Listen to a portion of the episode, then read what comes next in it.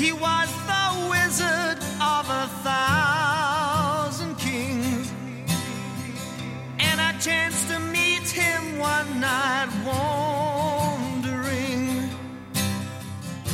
He told me tales and he drank my